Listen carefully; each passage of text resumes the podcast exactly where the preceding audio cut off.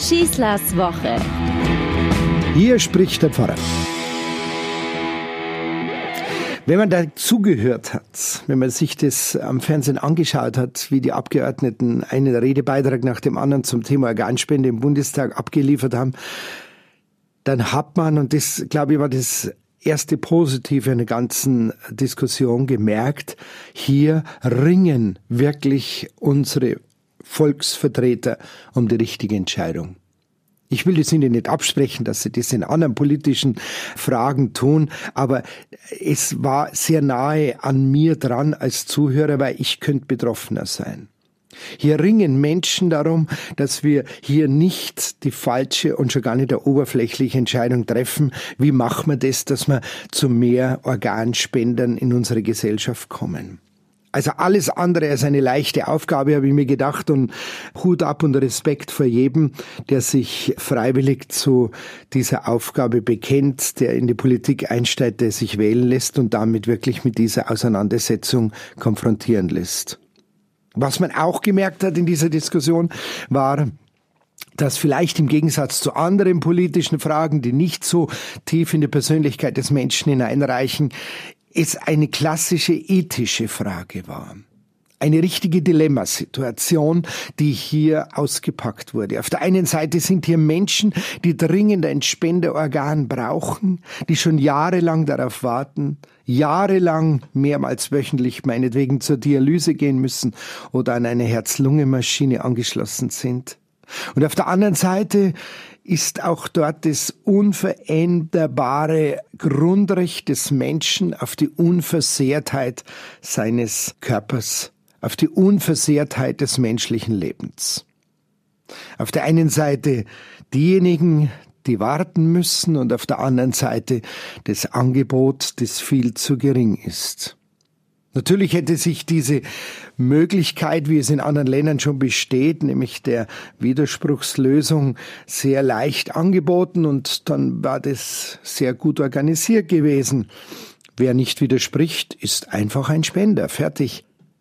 Die Sorge, man hat herausgehört aus vielen Redebeiträgen, ist, aber ist dann die Würde des menschlichen Körpers wirklich noch gewahrt? Die Grundfrage ist, wem gehört dieser Körper. Wem gehört der Mensch? Gehört er dem Staat? Gehört er irgendeiner medizinischen Einrichtung, nur weil der Mensch sich selber nicht mehr artikulieren kann? Das Ergebnis, das dann die Abgeordneten zusammengefasst haben, waren, dieser Körper gehört dem einzelnen Menschen und dem, von dem er diesen Körper bekommen hat, nämlich dem Schöpfer. Auch wenn das jetzt nicht so religiös dezidiert ausformuliert war. Man hat gespürt beim Zusehen, dass es wie bei allen ethischen Fragen immer wieder diesen Zenit, diesen Knackpunkt gibt, dass es einfach keine einfachen Lösungen für ethische Fragen gibt. Aber dass ich auch nicht stehen bleiben kann und sagen kann, das ist jetzt unlösbar. Ein Kompromiss ist unbedingt notwendig. Es wäre unmöglich gewesen, ohne Beschluss, ohne eine Lösung, jetzt aus dieser Diskussion herauszugehen. Dabei geht's in dieser Frage der Organspende vor allem um eine ganz wichtige Definition, nämlich wann ist ein Mensch wirklich tot? Ich kann ja auch Lebensspender sein, wenn ich für meinen Ehepartner oder sonst eine meiner beiden Nieren spende. Aber hier geht es darum, dass wir einen Menschen für tot erklären und dann seine Organe meinen entnehmen zu dürfen. Also der Mensch muss tot sein, aber er darf nicht ganz tot sein, weil sonst kann ich die Organe ja nicht mehr verwenden. Wie wird Definition betrieben, wenn es um das Thema Tod geht? Was ist Tod? Wir haben immer den Eindruck, der Tod, der kommt nach dem Leben. Aber dabei ist doch der Tod der letzte Baustein dieses Lebens, der Schlussstein, der, der dieses Leben abschließt. Wir reden dann vom Herztod, wir reden vom Hirntod. Die Wissenschaft kann eigentlich nie eine direkte Linie ziehen. Wenn ein Organspender für Hirntod erklärt wird, dann wird er so lange am Leben erhalten, damit die Organe nicht Schaden nehmen und entnommen werden können und auch gewinnbringend für einen anderen eingepflanzt werden können. Wenn er keinen Organspenderausweis besitzt, dann werden die Apparate abgeschalten. Dann kann er endgültig sterben. Der Gesetzesvorschlag der Widerspruchslösung ist durchgefallen.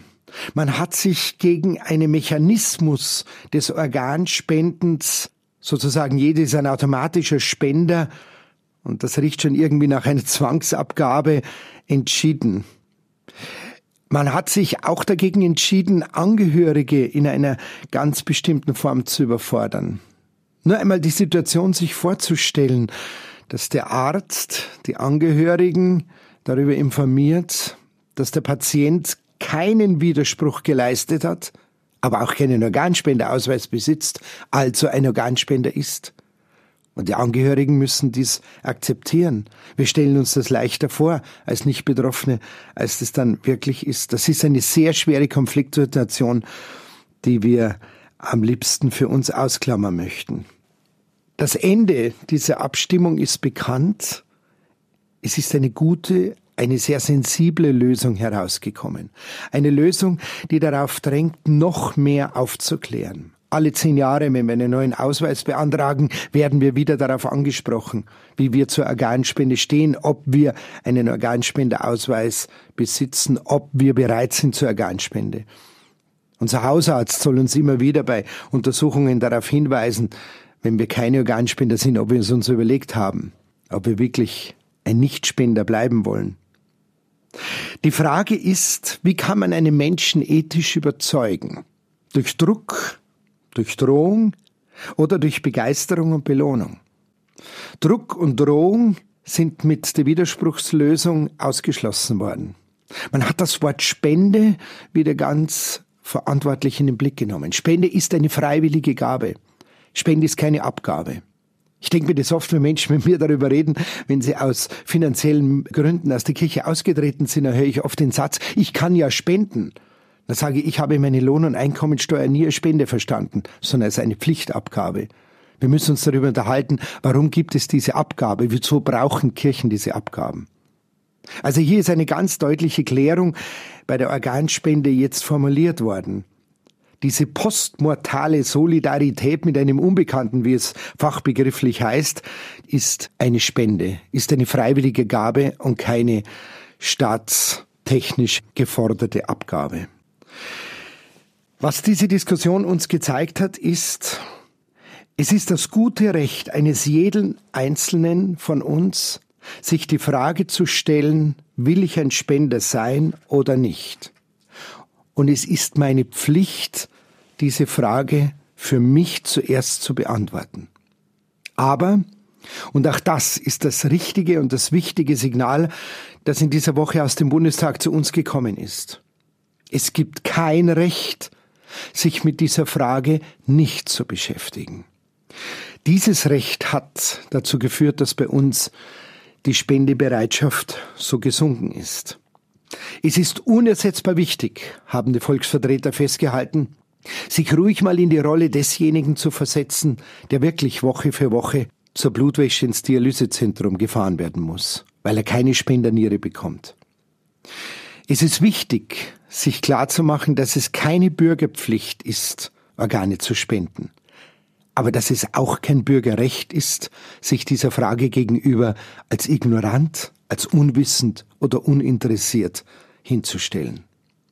Die betroffenen Patienten, um die geht es hier, sie haben einen Anspruch darauf, dass die Organspende, auf die sie angewiesen sind, ein echtes, zentrales gesellschaftliches Thema unter uns ist. Und allein die Debatte um diese konkurrierenden Gesetzesentwürfe, wie wir es jetzt erlebt haben, hat da meines Erachtens schon sehr viel bewirkt und bewegt.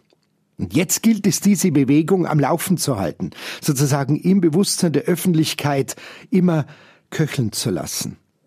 Es ist so, wie unser Bundesgesundheitsminister in seinem Redebeitrag richtig sagte.